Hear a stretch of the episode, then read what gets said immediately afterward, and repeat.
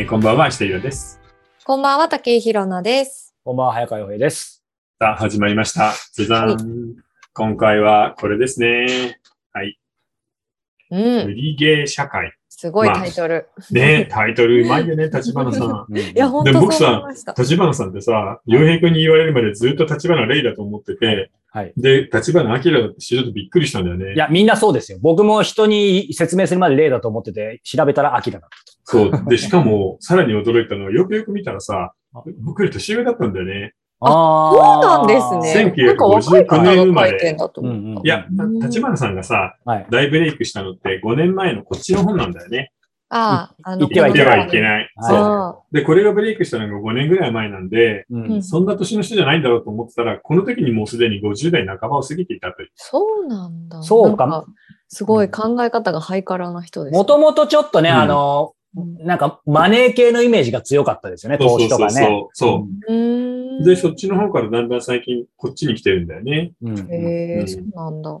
言ってはいけない、みんな読んだかな。読んでないです。この時読んだりするけど、あんまもう覚えてない。言ってはいけないはもう基本的にね、遺伝がいかに強いかって話なの。そうそうそう、思い出した。努力は遺伝には勝てない。美しい顔だと、え一生の間に3600万プラスになるとかさ。うんうん。すごいな。これ出典が謎なんだけど。あとはそのサイコパスだったり、知能だったり、うん美しさだったり、全部その遺伝に関わっている。はい遺伝のことって触れなかったじゃないいや、触れ。ないですね。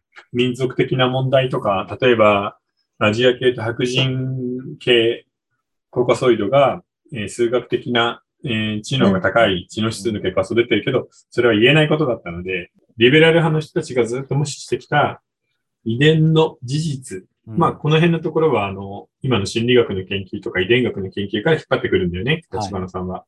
そのタブーを語るってことでインパクトがあって、うん、これがドカンときた。うん。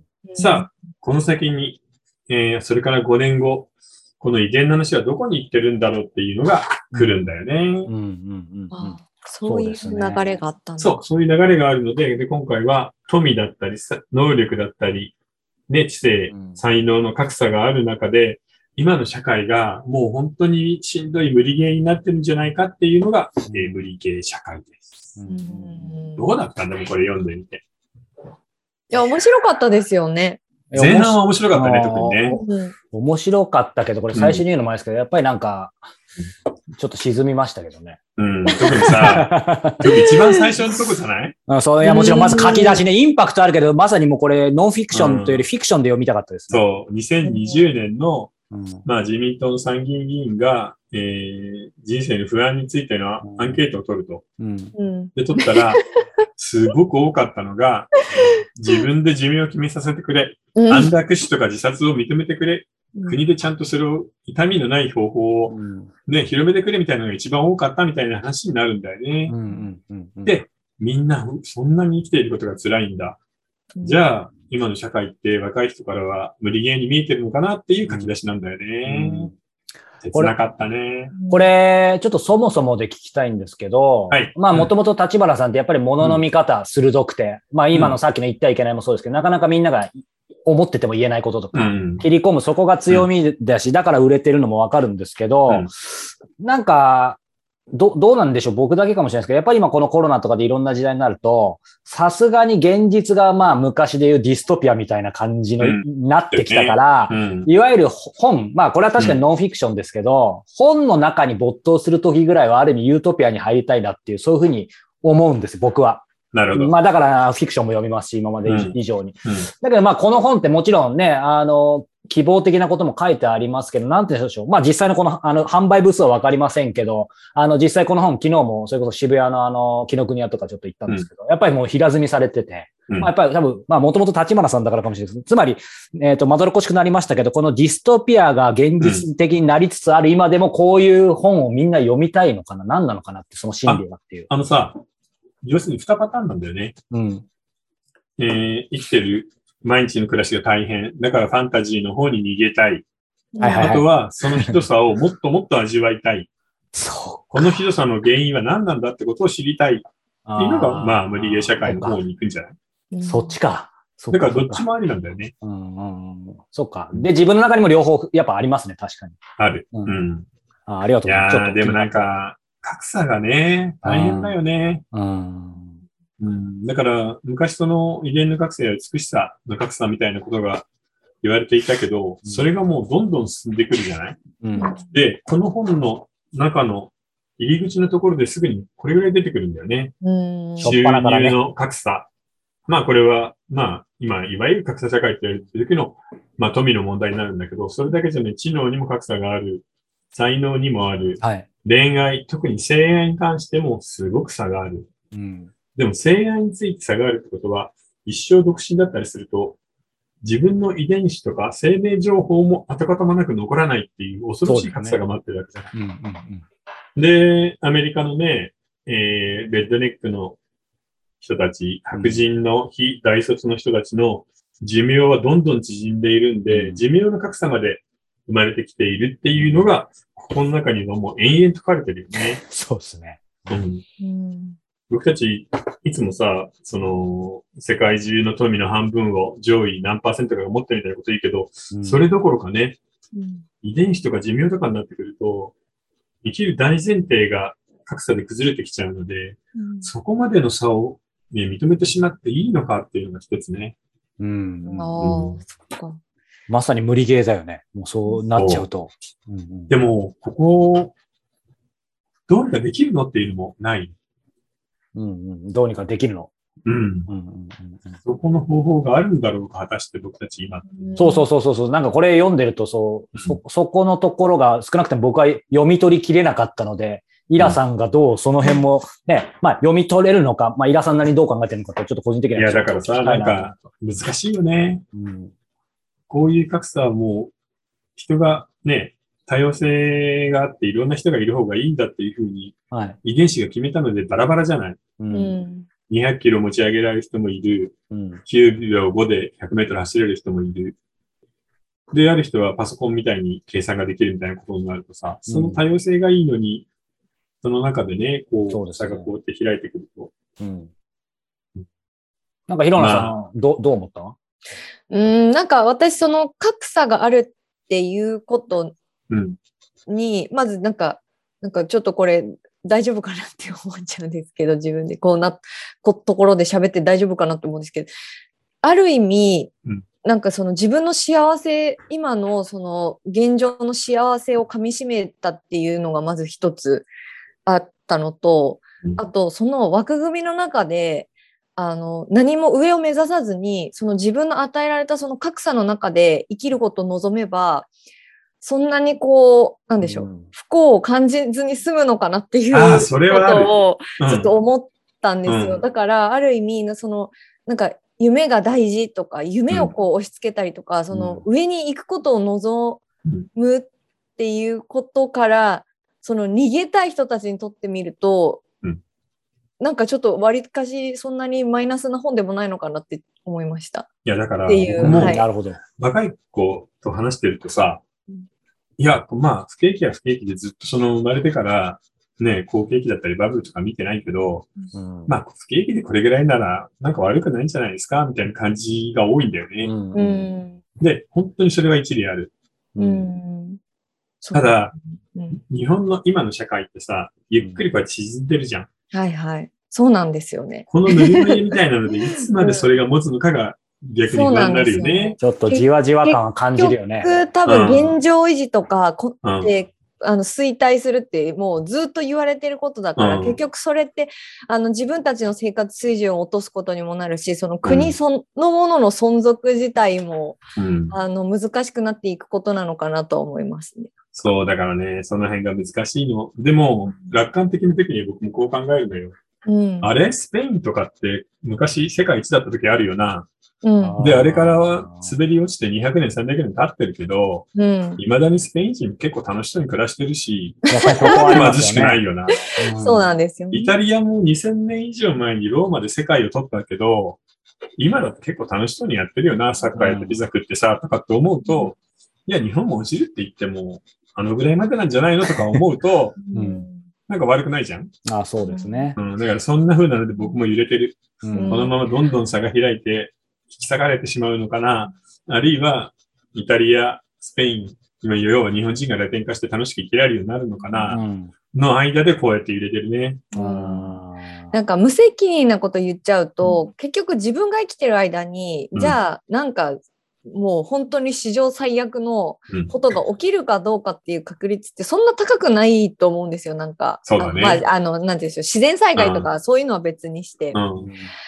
で、多分その社会を変えていこうとか、うん。俺たちがなんかこう、あの、よ、日本を良くしてやろうみたいな人たちの、その、なんて言うんでしょう、こう言うことって、あの、やっぱりその、後に続くその子供たちにその夢を残してあげたいというか、うん。子供たちのためにこの社会を良くしていきたいっていう思いなんだと思うんですよ、皆さうんん。で、よく言うから。うん。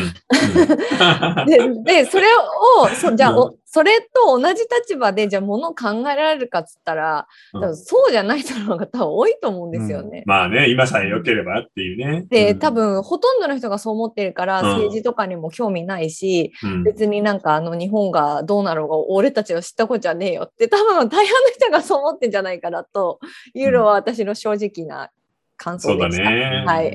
やっぱり自分の生活だけなんとかなればってみんな思ってるもんね。まあ、精一杯ってとこもありますよね。うんね、そうそう精一杯になっいや、ちゃう。だからさ、あの人間社会はこれ考え始めると果てしないんだよね。そうなんですよ。答えないから。本当に。いや、要は、立花さんのやり方っていつもさ、うん何かバーンっていうちょっとインパクトのある問題提起をして、で、それの証拠に関しては論文でこういうのが出てるよ、心理学では。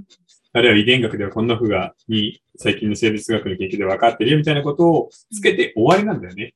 うんそうそうそう。その後どうするか考えは、させるのはね、そう私たち。みんな勝手に考えてねそうっていう。そうそうですね。でもいい本ってそういうものじゃん。うん。うん、確かに。議論を呼ぶ。ちょっと突き放す感じでしたね。そう。もまあ、そんなにものすごくいいとは思わないんだけど、うんうんでも、うまいよね、目のつけるところは。で、しかも、これよりさ、やっぱ一段進んでるよね、時代がそうですね。厳しくなったまさに今っていうのもあってですよね。うんただ遺伝の話で、こんな恐ろしい話があるんですよ。みんながタブーで口にしないけど。うんで、それの結果、あらゆるもの、才能とか知性の格差が生まれて、今社会はこれぐらいしんどくなってますよっていうのはこっちの本なんで、はい。うんこれいいんだよね。うんまあよくできているし、一つなんか、一本筋が通ってるなとは思うんだけど。うんそうですね。ということでね。でしょうね、本当に。はい、はい。でも正直にさ、立花さんと友達になってなんか長く話したいとは思うね。まあ確かに。うん。あんまり顔出しとかもしない人ですか？ら、まあ個人的にはちょっと一回話聞いて、どんな人か、ちょっと、インタビューしたいなとそう思ってですよね。るんですけどね。私結構ちょっと、なんか、講演会とかと聞いてみたいなって思いましたけど。意外と、意外と顔出ししてない方とかって会うとまたちょっとイメージ違ってたりね。うんあれありますよね。かわそう可愛らしいクマちゃんみたいな方だそう、ったりとかね感じの方だったりするから、うんそう、本当にそう思います。ということで、えー、おとらじ、えー本編の方でですね、まあこのね、えー無理ゲー社会の内容もですけど、なんか僕らなりになんかいろんなことをね、この中で、これからの社会についてね、まあっていうとなんかおお体現総合になっちゃいますけど、いろいろね、あの話。でもなんかヒントがあるんじゃないかな。そう若い人が生きていて、あんまりなんか絶望しないで済むような、うん、うんこの世界の見方みたいなのが見つかるんじゃないかなとも思うんだよね。なんさっきの桐野さんん。じゃないけど。そう。本当漠然とやっぱ生きづらさって感じてるから、多うん分絶対なんかあるんだと思うんですよね。うんこの本のなんかまさしくそれについて放談ね、しましょうよ。なんか多分みんな、あの似たことも感じてるかもしれないし、多分全員違うことも考えてそうな気もするし。うんうん。その辺を、えーこの後本編でお届けしたいと思いますが、その前に、ひろなさん、えー感想としていただいてますかね。はい、お便り、まずいきたいと思います。はいこんばんは。いつも楽しく拝聴させていただいています。はいえー小説の新人賞に応募しようとしている32歳の男です。えー最近 IWGP にハマり始めました。ありがとう。うん、本当に面白いです。キレのある文章はセンスの塊で、読むたびに僕の心の金銭をジャカジャカと鳴らしてくれます。皮肉も優しさもユニークも込められていて、刺激されるセンテンスに出会うたびに、文庫本に線や文字を書いて汚しています。へええ。ー現在4巻まで読んでいますが、うん2巻目の水の中の目に登場する皆川は本当に魅力的で、この先もずっと僕の心のここ中にいるんだろうなと思います。とてもばらけたキャラクターで涙が出ました。へ魅力的ーな人物やストーリーが作られるよう心めげずに頑張りたいと思います。ありがとうございました。というえー、まあ、ありがたいね。ね。そう、それ殺し屋なんだよね。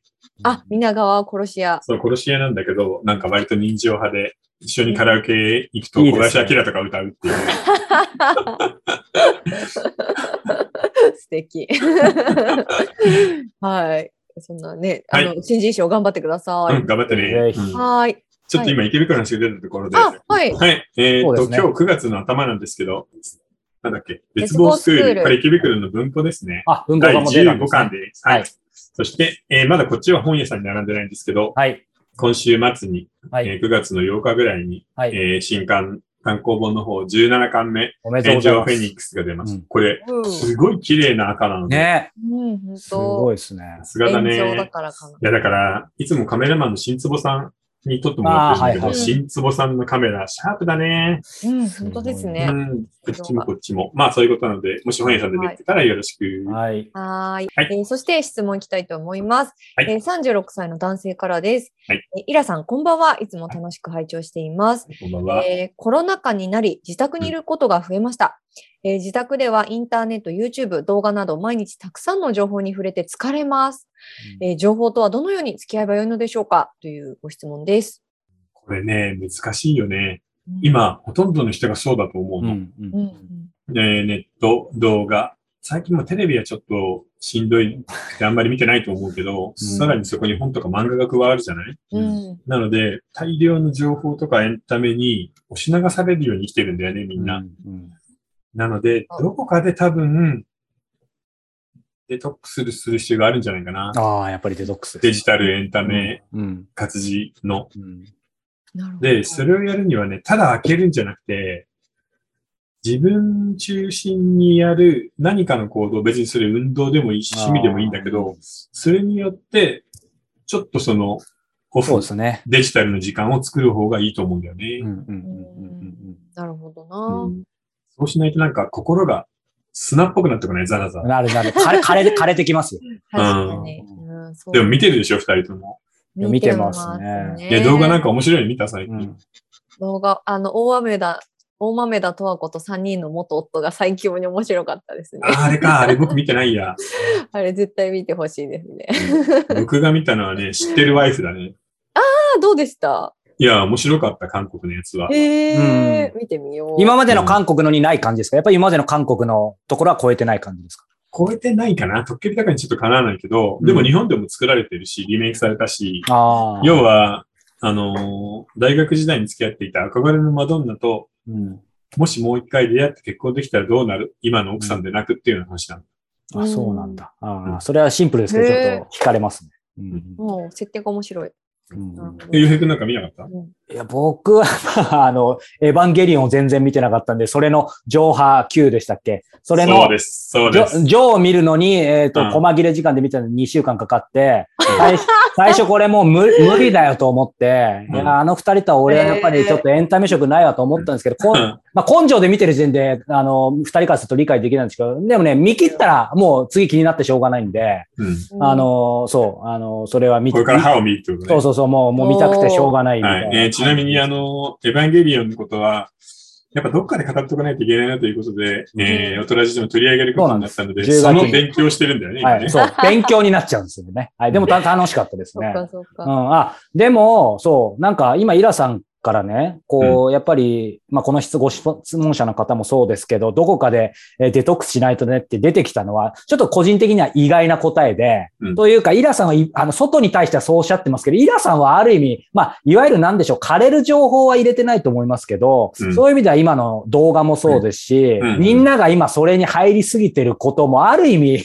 もうずっとま、まみれてるというか、なんか、イラさんのはそういう意味ではデトックスそこに関しては別に、なんていうんですか、まあ最初からある程度自分で取捨選択してそうだし、あ、でもそうだね。僕、うん。やっぱりその、読むことは飽きないなと思ったんで作家になったっていううん。ところがあるから、うん。飽きないよね。そのスですよねトーリーとか映画とか、うんあの、小説とかに関しては。うんうんうんなので、まあ、延々と続けてはいるけど、それはほら仕事の役に立つからねっていうのもあるからさ。ねうんえ、運動はしてますかちゃんと？あ運動全然してない。やっぱりステッパー死んでます。やっぱりイラさん可愛いって言ったらおかしいですけど、やっぱなんか運動ししてない感こう話してても、なんか伝わってきますよね。し始めた時はしたよみたいな感じ。うん最近なんか言ってないな、イラさんみたいな。おかしい、そううんなんだ。え、ひろさんやってんの？運動ですか、うん。全然やってないですね。もう超サボってます。いや、でもさ、40代まではいいんだよ、ほんと。そっか、これからですね。これからね。このズームの画面の下に出てきますよね。ちゃんとやっておかないと。そうか、そそううか、そうか、なるほどな。あの、ちょっと私なりのデトックス方法っていういうのがちょっと今パふと思ったんですけど、私はい意外とこのオトラジがデトックスになってるなと思っていて、ああの、この自分が、が情報を抱えすぎてると多分、スナスナしてくるんだと思うんですよ、心が。なんだけど、、こう、人と共有して、いや、こんな風に思ったんだよ、あんな風に思ったんだよって、アウトプットすることで私結構浄化されてるような気がしてて、なんかそれができるとすごいいいのかなって、個人的には思いねました。で、ほら、昔みたいにさ、今、飲み会とかないじゃない。そうなんですよねだか。らそういう機会が減ったからね。ねえ、うそれもあん。だから、こうやってなんか発信してるのは本当悪くないね。うんうんうんすごいいい機会与えてもらってるなと思います。あーでもなんか、イイラさんおおっしゃったのと今度ある意味逆ですけど、うんなんかそのデトックスデトックスってまあ言うじゃないですか、一般的に。で、僕なんか一番そういう話もちろん好きでデジタルデトックスとか、結構初期からやってるんですけど、そう、やめたんだもんね、インスタグラム。あーあーそういうのは嘘あれなんですけど、た早だ、ただなんか逆説的なんですけど、これは僕個人かもしれないけど、最近もなんかそういうデジタルデトックスとか、もううん。なんかその考えることすらクソくらいみたいに最近思ってて、うん。いわゆるあんまりほら嫌なものを嫌々言ってるとなんかあんまスピリチュアルなこと言いたくないですけど、逆に、そうはいはい、はいだからネガティブになるね。そう、だから別に何でもいいやと思って、まあうん。結局いつもの話になっちゃうんですけど、イラさんがおっしゃってくださったように、まあ僕は月並みですけど、まあとにかくラランニング1日に終えるとき最後、まあそこで抜く時間さえ設けてれば別に、なんか、例えば僕僕もあのついついサッカー好きなんで、ほら、やっぱりなんか YouTube だらだらサッカーの見たりとか、うんうんうん。一番急がなきゃいけないときに、スあのサッカーのスポーツのアプリでスポーツナビってあるじゃないですか、ヤフーのうんうん。うん僕それ落として、もうずーっとサッカーの記事読んで、そこのヤフコメ、いつも見てんすよ。で、なんかあ見ちゃうね。あれ何なんすかねっていうのはまあいいですけど。いやー、でもさ、メッシが移籍したのはびっくりしたね。。びっくり。まあ、ロナウドもですけどね。ねロナウドもメッシも。そうそうそうそうだから、なんかそのヤフコメの、この間もなんですけど、僕その飯食いながら一人で昼とか、うんそのヤフコメでサッカーの誰かについてそのコメントしてることに対してまた一人でブツブツ突っ込んでるんですよ。うんだから、普段、多分、ヒロナさんとかから結構多分意外な一面に映るんだよ。俺結構効率的でさ。そうですね。うんあのいや、でもそうヤフコメのサッカーってさびっくりするぐらい詳しいやつもいれば、何こいつってバカなこと書いたやつもいるじゃん。そうあと、個人、個人的に面白いのは同じ一人じゃないですか。なんかいつもあの、ちょっとごめんね、ヒロヒロナさんわかんないかもしれないけど、富安選手っているじゃないですか。あ、富安ね。はいはい。で漢字で書くときに富安の富がふ、あの、富士の富じゃないじゃないですか。うんあの、う、うかんむりじゃない。そう。うんないんですけあどー、それをいつもみんなが富安がどうこうって書いてるときに、必ず同じ人物なんですけど、それ富安なみたいな感じで、あの、5時学時。で、あ 学校の先生みたいなね。そうそう、たったそれだけなんですけど、それ見て、もう、もうそればっかりみんな見て、なんか一人で俺も突っ込んで、だから俺うんお笑いとか全然見ないんですけど、うんなんか、まあ、僕にとっては実はそれがデジタル付けなんですけど、デトックスになってるみたいな。だからそんなんでもいいんですよね。いい、いい、いい。いい超おもろい。うん僕も実はさ、最近さ、あの、前世紀の香川のさ、あー、ドルベトストプレームント時代。集とかさ、はいはいはいはい。あのへースコットランドの中村俊介の、やばいですね、フリーキックね、そう、フリーキック集とか見て、うはわ、すげえと思って。はいはい。見てるね。そうそう。だからなんか自分なりのね、あればいいのかなと。まあ僕は、あの、サッカーよりそのヤヤフコメの見てる方なんで、なんかイラさんの方が上級国民えーが。面白いや、面白いよね。上級国はい。というえ、ことで、さんでもなんか見てないの？え、何がそういうので。もう私はもうツイッターですよ、もうツイッター。ツイッターで、あの、うん二次創作を永遠、ああ、二次探すんだ創作ね、まさに。あ、BL 系のね。うん。そう まあちょっと季節してフリートーク集になりましたよ。まあねあの、またそれあの、はフリートークそういう話ちょっと後でしよいいですね、ぜひう。そう。あのーはいえー次回はフリートークになはい、りますそうなんです。はいはい、そちらもお楽しみにしていただいて。はいはいということで、えーこの後もリゲー社会について、えー本編でお届けしたいと思いますが、続きは、えー3通り、えー YouTube メンバーシップ、えーニコ動、そして、えー audiobook.jp、こちら音声で、えー月額で聞き放題でお聞きいただけますので、えーいずれかの方法でご視聴いただけたらと思います。それでは本編でお目にかかりましょう。さよなら。